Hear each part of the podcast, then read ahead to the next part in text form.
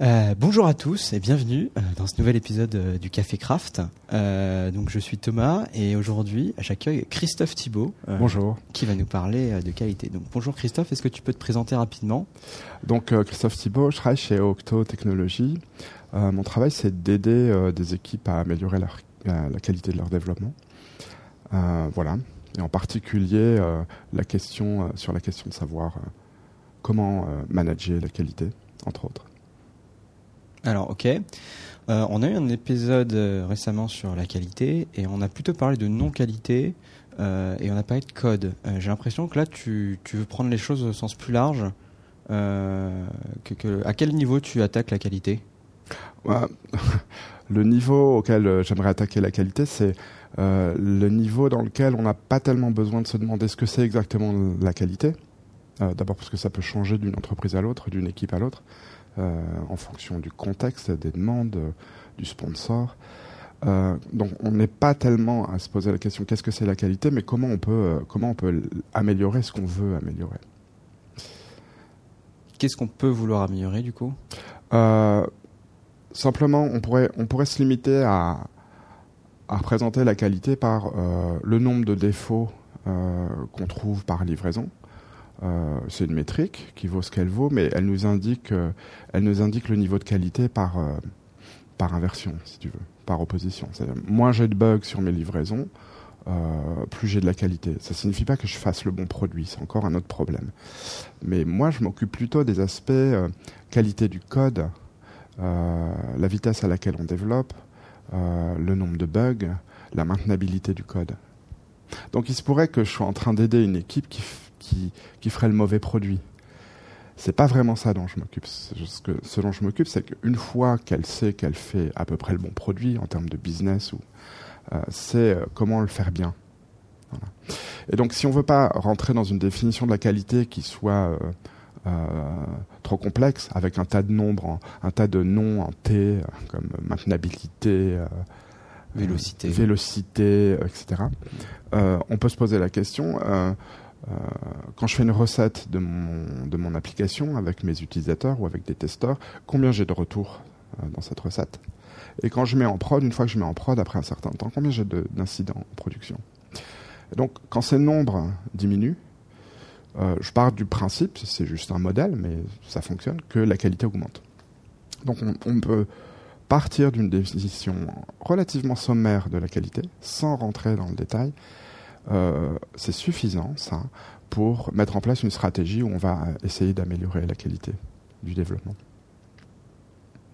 Si tu parles de stratégie, ouais. c'est bien que c'est pas, ça s'entend que c'est pas une action ponctuelle du coup. Exactement. Donc, si je parle de stratégie, ça sous-entend non seulement que c'est pas une, c'est pas une action ponctuelle, euh, donc effectivement que ça va pas s'améliorer d'un coup, et que euh, en plus, ça est pas, c'est pas seulement du ressort des développeurs sur le terrain. Euh, si je parle de stratégie dans une entreprise, ça va concerner bien plus que le niveau opérationnel, on va dire. Euh, donc euh, mon mon motto, dans un sens, c'est la qualité, ça doit, ça se manage. Donc je m'intéresse en particulier à l'aspect management de la qualité, c'est-à-dire finalement comment une fois qu'on a des équipes, on a des développeurs et des développeuses qui travaillent sur le code, qui, qui, possèdent leur, euh, euh, leur métier, qui savent faire, qui savent faire des tests, qui savent faire des revues, qui, qui font avancer le, le, le projet de la bonne manière. Comment on fait en sorte que l'entreprise, au fur et à mesure de ses projets successifs, améliore sa qualité? Et ça, c'est une stratégie. Et donc, ça dépasse le projet, ça dépasse même les personnes concernées en fait. Euh, c'est quelque chose qui est beaucoup plus sur le moyen long terme. Et donc ça va toucher à euh, des actions stratégiques évidemment euh, pour l'entreprise ou en tout cas pour au moins la partie DSI de l'entreprise, des budgets, des formations, de l'accompagnement, enfin, des principes à suivre. donc moi je m'intéresse à cette partie-là dans ce que je fais euh, avec mes clients. du coup, rentrons dedans. C'est quoi dans ce cas les outils du directeur pour essayer de mettre en place justement euh, une stratégie de qualité? Déjà, quelles questions il doit se poser? Mhm. Peut-être. euh, donc les outils, euh, les outils d'une direction pour mettre en place une stratégie d'amélioration de la qualité, c'est déjà de, de pouvoir la mesurer. Et donc euh, très souvent, on a, on a dans les entreprises, on a un système de, de mesure qui est relativement compliqué et souvent malheureusement assez inefficace. parce que je pense qu'on mesure des choses de manière trop détaillée, trop disséminée, euh, et on se fait pas, euh, on se fait pas une idée euh, générale de la big picture. Tu veux dire qualitatif et quantitatif?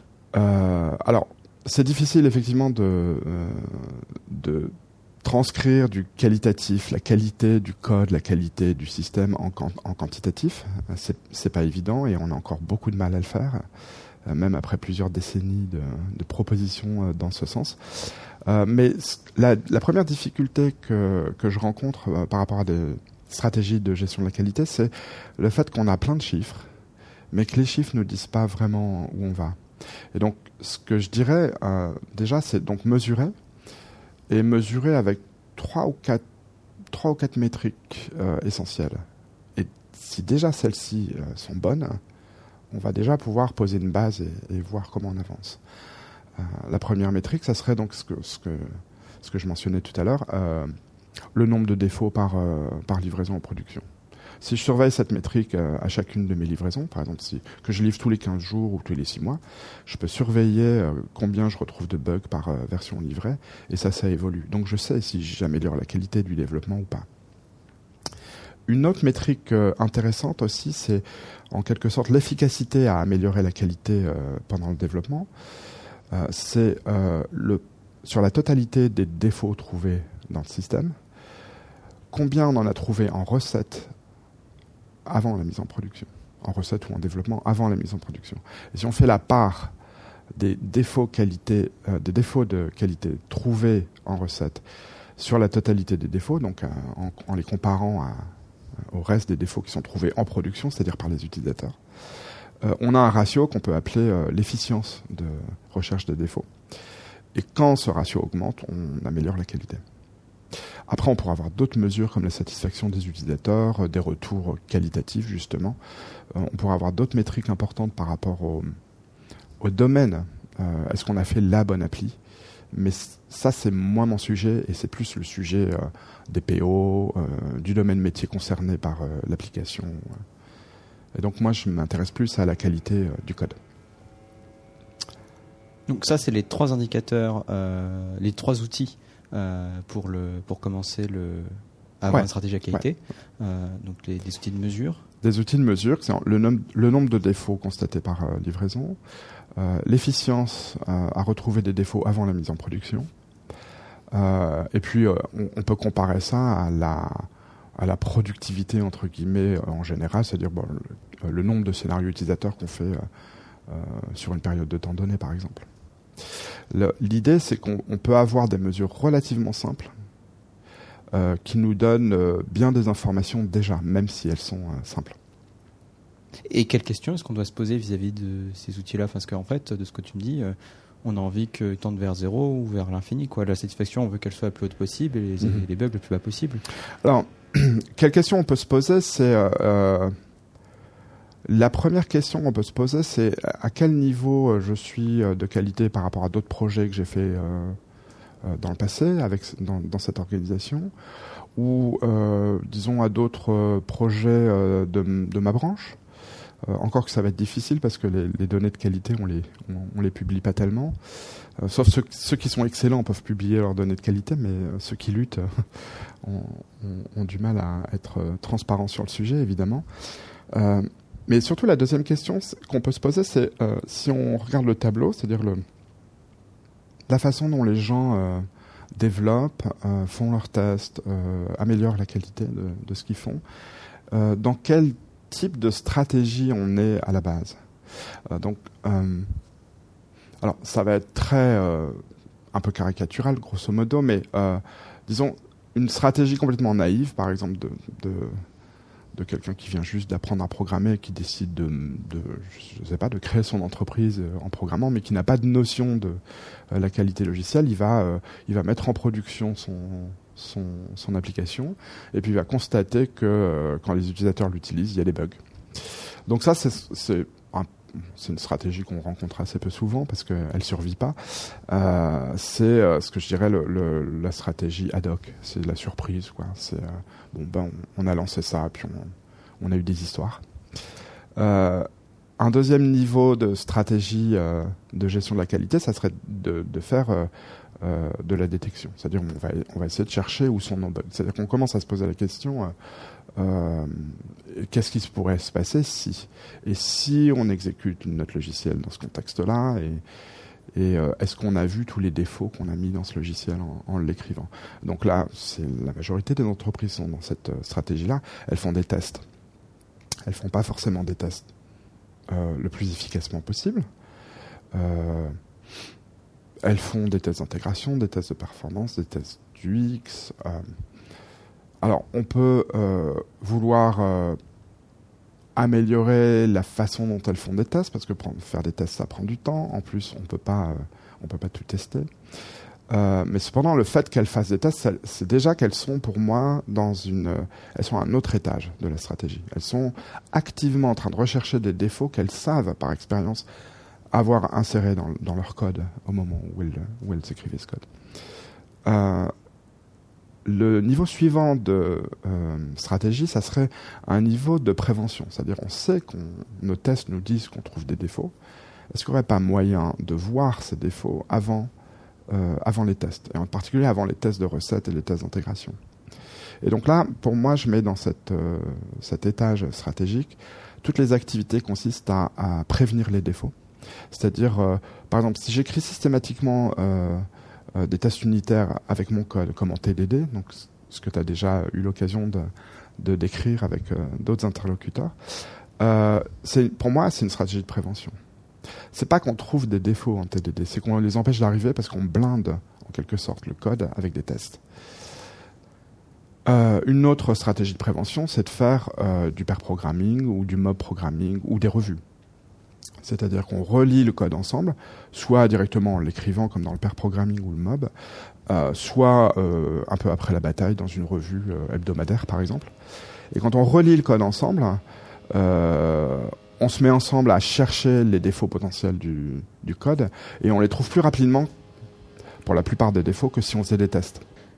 donc ça c'est le niveau de stratégie de de prévention dans lequel euh, les équipes euh, ont, euh, font routinièrement de la prévention, la relecture de code, et elles essayent de, de devancer les tests en quelque sorte, d'anticiper les défauts qui se trouveront. et c'est assez efficace parce que ça permet de trouver les défauts avant de les, avant de les voir à l'exécution. Donc là, on est à surprise, on est passé à détection, et là on arrive à la prévention, où on a mis plein de petits process en place pour pouvoir euh, se mettre ceinture et bretelles. Tout à fait. Alors ces petits process, c'est alors c'est pas tout à fait un process encore, c'est des pratiques. On a une équipe qui dit euh, ok nous on fait du TDD. Donc tout notre code, tout le code qui va en production est écrit en TDD. Une autre équipe dira euh, tout le code qu'on fait, qu'on met en production est écrit en binôme. Donc on a ces pratiques là. Est-ce qu'on peut parler d'un process On pourrait parler localement pour l'équipe d'un process, mais c'est peut-être pas encore euh, au niveau de l'entreprise. C'est pas l'entreprise qui dit euh, vous entrez ici, euh, vous faites du TDD, vous faites du pair programming, n'est-ce pas Bienvenue chez nous, etc. On est encore au niveau qui ressemble beaucoup au, niveau qu'on a avec ces équipes qui font du craft aujourd'hui. qui découvrent qu'il y a des pratiques qui aident vraiment à, à, faire un code de meilleure qualité, qui commencent à le faire. mais elles sont pas encore concernées, ces équipes, par un process qui serait global à plusieurs projets. Euh, évidemment, elles passent le relais, euh, euh, il peut y avoir des échanges entre équipes, et les pratiques peuvent s'étendre. Mais ça serait pas, pour moi, le, niveau ultime de management de la qualité. Le niveau ultime, c'est justement manager la qualité. Et donc là, l'acteur opérationnel, c'est plus, plus le développeur, ou l'artisan du logiciel, c'est le manager, donc qui principalement gère euh, des projets, des équipes, recrute, euh, assigne des gens à des projets, cherche des, des, nouveaux coéquipiers et rend des services à ses départements clients, ou bien édite un logiciel, fabrique un logiciel pour un marché donné. Ce manager, il va manager la qualité quand il a justement des métriques, c'est-à-dire qu'il surveille les aspects qualité du développement euh, quand euh, il euh, fait en sorte que son système, par système j'entends son organisation, son process, son système aide les développeurs à s'améliorer. Alors c'est compliqué cette affaire-là parce que on, trouve souvent dans des entreprises des métriques vraiment détaillées qui ont été mises en place à un haut niveau de management et qui parlent qui parle d'un niveau opérationnel euh, vraiment précis. Et ces métriques, elles sont surveillées comme ça euh, depuis euh, depuis quatre étages de management jusque sur le terrain des développeurs. Par exemple, la couverture de tests unitaires. on va dire bon, bah, on va mettre une métrique sur la couverture de tests unitaires. Parce que c'est bien d'avoir des tests unitaires et donc on va dire il faut augmenter votre couverture de tests unitaires et vous disons, ce qu'on voudrait atteindre, c'est 75%. Tant que vous êtes en dessous de 75%, euh, c'est pas terrible. Euh, alors, ce qui va pas là-dedans, c'est que c'est pas, c'est pas du tout du domaine du manager.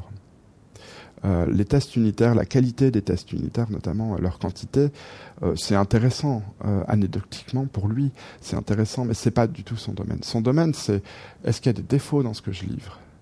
Et quand on cherche les défauts, est-ce qu'on le fait efficacement? Et est-ce que j'ai une stratégie de prévention des défauts? Et est-ce que les gens chez moi apprennent, se forment Est-ce que je leur donne les moyens de se former s'ils n'ont pas les techniques de base? C'est ça son domaine. C'est pas d'aller voir sur les projets exactement euh, à la page de code près quel est le niveau euh, de couverture de code. Euh, il est sur l'efficience. Il est sur, il est sur des chiffres beaucoup plus globaux que le détail auquel on surveille les projets.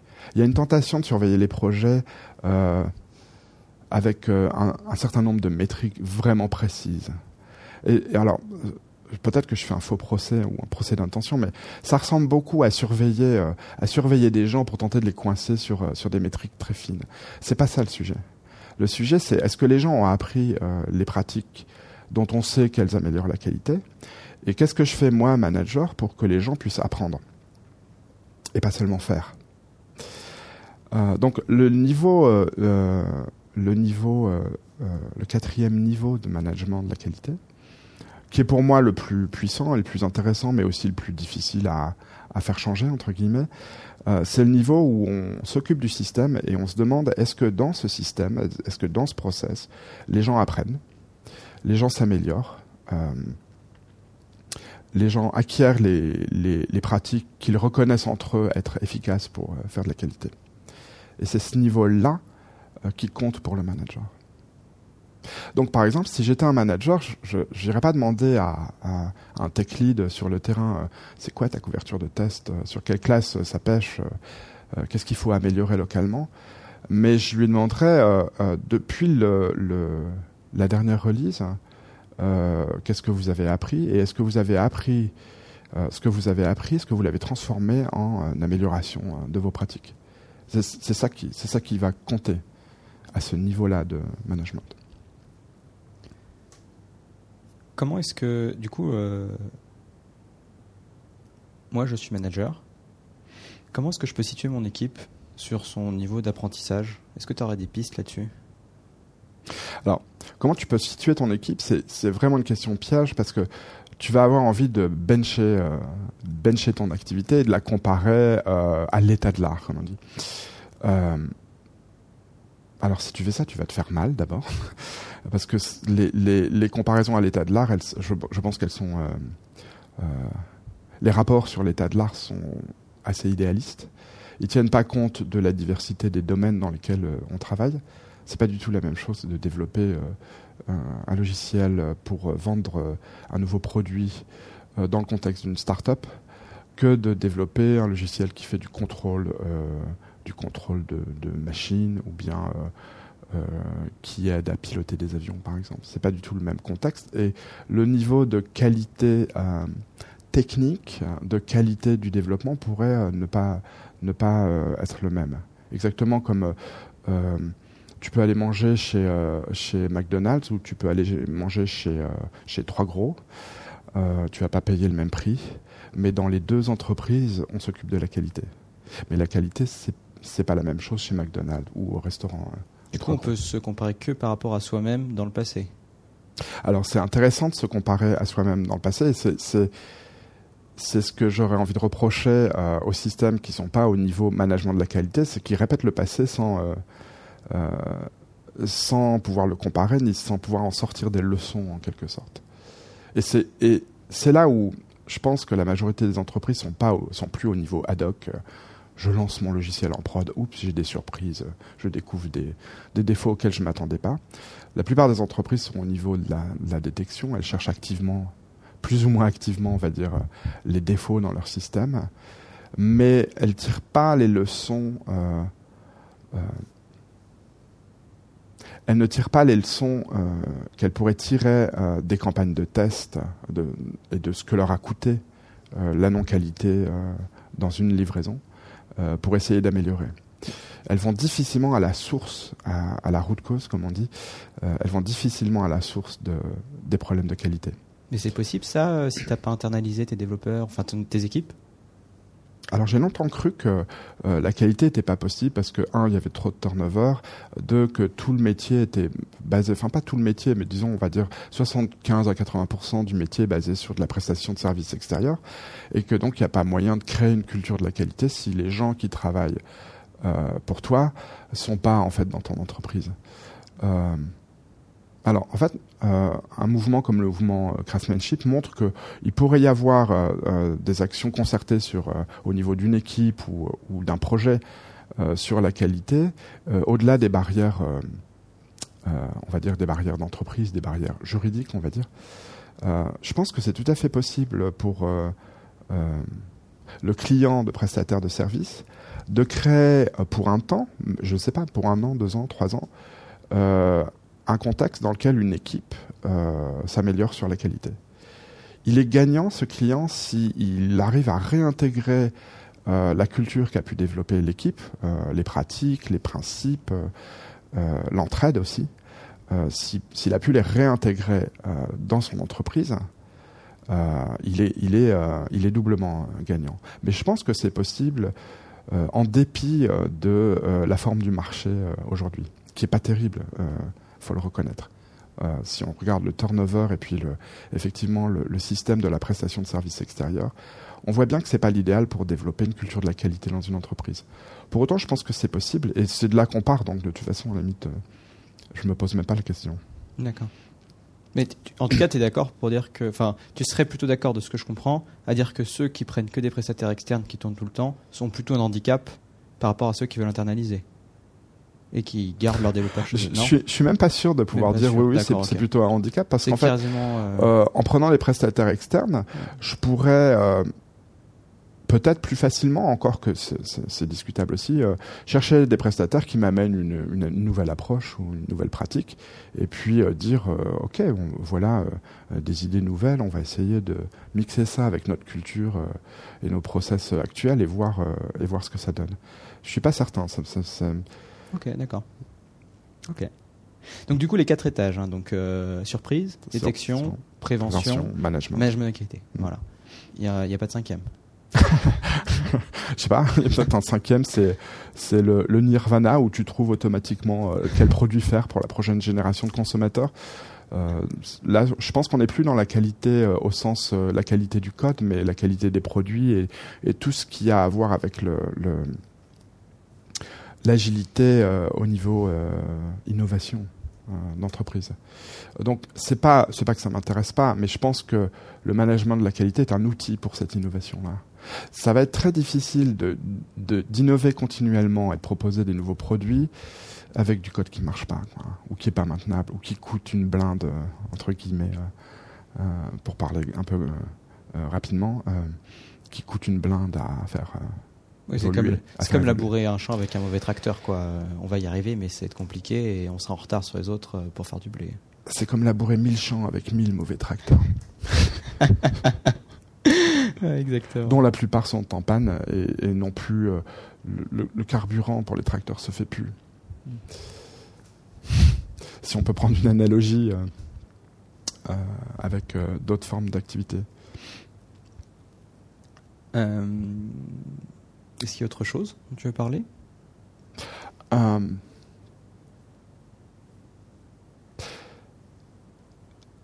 J'ai vraiment été inspiré, euh, on va dire, ces, dix dernières années par le, mouvement craftsmanship.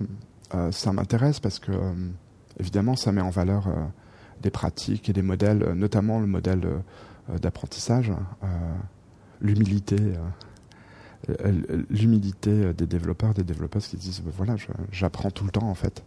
Donc je trouve que ça, ça a particulièrement compté dans l'évolution de l'agilité euh, ces dernières années. Euh, ce qui me fait un peu peur, c'est de dire bon bah voilà, j'ai tous mes outils, j'ai l'agilité, euh, j'ai l'innovation, j'ai l'UX quand l'UX va pas, et j'ai le craft quand j'ai des problèmes de qualité avec mon code. Ça va pas tout faire. Le- l'école entre guillemets du craftsmanship va pas résoudre les problèmes de management de la qualité. C'est les managers qui vont résoudre les problèmes de, ma- de management de la qualité. Donc les, artisans du logiciel, comme on les appelle, je, je suis pas trop ok avec cette, euh, euh, dénomination, mais ils peuvent faire des appels, euh, notamment des appels à l'aide. Notamment, ils peuvent dire, ça sert à quoi de faire du beau code? De prendre soin du code si la gestion de ce patrimoine euh, par l'entreprise, euh, une fois le projet euh, terminé, euh, n'est pas à mesure de la qualité. Donc oui, je pense que c'est un beau mouvement et il a ses limites et euh, moi mon enjeu c'est de d'essayer de convaincre des managers de de travailler avec les développeurs pour voir leur demander qu'est-ce qui vous aiderait à améliorer vos pratiques et à arriver à ce niveau où on manage la qualité au lieu de subir la non-qualité, on va dire. T'en as vu euh, qui commençaient à s'intéresser là-dessus et qui montaient là-dessus, ou même des exemplaires euh, là-dessus? Euh, non, j'en vois pas parce qu'en fait, je vois des gens qui ont besoin euh, d'améliorer la qualité et peut-être que je passe pas assez de temps avec des gens qui sont dans des dans des entreprises où la stratégie de la qualité est au point, même si j'en entends parler ou que je lis je lis des articles. Je précise aussi que tous mes clients sont pas dans une situation complètement euh, alarmante par rapport à la qualité. Euh, mais en général, je suis, euh, je suis, je fais mon travail dans des situations où le problème de la qualité est devenu assez aigu, et donc on est encore assez loin de ce niveau de management. Est-ce que tu penses que les GAFA sont forcément dans ce niveau de maîtrise de qualité logicielle? Est-ce que c'est nécessaire pour être à leur niveau ou est-ce que en fait non, on peut carrément être à ce niveau-là et, et ne pas gérer euh, sa qualité plus que ça? On a juste une échelle. Je pense que les GAFA ont été pendant longtemps une source d'inspiration pour montrer ce qu'on peut faire euh, économiquement surtout euh, avec du logiciel, euh, en adoptant des nouvelles pratiques, des pratiques agiles, et en les mettant à l'échelle, c'est-à-dire en devenant gros, ou en étant déjà gros et en adoptant des pratiques agiles. Pour autant, on peut, on peut s'en inspirer, c'est-à-dire qu'on peut se dire, euh, ouais, je vais essayer de moi aussi de faire euh, une entreprise qui gère sa qualité euh, comme ça, de manière un peu systématique. Euh, je pense que d'une entreprise à l'autre, même entre différentes entreprises des, GAFA, les contextes sont complètement différents. Spotify commence à devenir un peu célèbre pour dire, on n'a pas de modèle Spotify en fait. On le change à mesure et si vous suivez notre modèle, c'est un peu à vos risques et périls. Donc je pense que ça peut, ça peut être, ça peut inspirer des gens. Euh, pour autant, euh, je verrais pas les GAFA comme un modèle de process ou de, management. Ils sont dans leurs problèmes de GAFA et d'autres euh, entreprises sont dans leurs problèmes spécifiques. Donc non, je pense que c'est pour moi c'est pas une source primaire d'information sur l'amélioration de la qualité. On a encore 3 minutes. Euh, De toute façon, je coupe à peu près 4-5 minutes. Euh, Donc si tu as d'autres sujets, vas-y. Sinon, on coupe et ça fera un épisode plus court. Euh, moi, j'aime bien ce que tu me dis sur les GAFA qui sont pas forcément des modèles, parce que Facebook, c'est terrible. Euh, ouais, alors le, le- euh, la dernière chose dont j'ai envie de parler, c'est de, c'est plus tellement, c'est c'est pas vraiment un sujet, c'est plus un encouragement au, c'est un encouragement aux, développeurs et développeuses de, de reprendre contact euh, avec les gens pour qui ils travaillent. Donc je pense qu'ils le, font déjà tous. Je veux pas non plus faire des généralités ou dresser un tableau complètement euh, euh, sombre. Ils le font déjà avec le, leur product owner, avec les, pilotes fonctionnels, enfin les gens qui représentent le domaine. Dans mon expérience, ils le font plus difficilement avec les managers. Or, euh, euh, les managers sont, sous pression.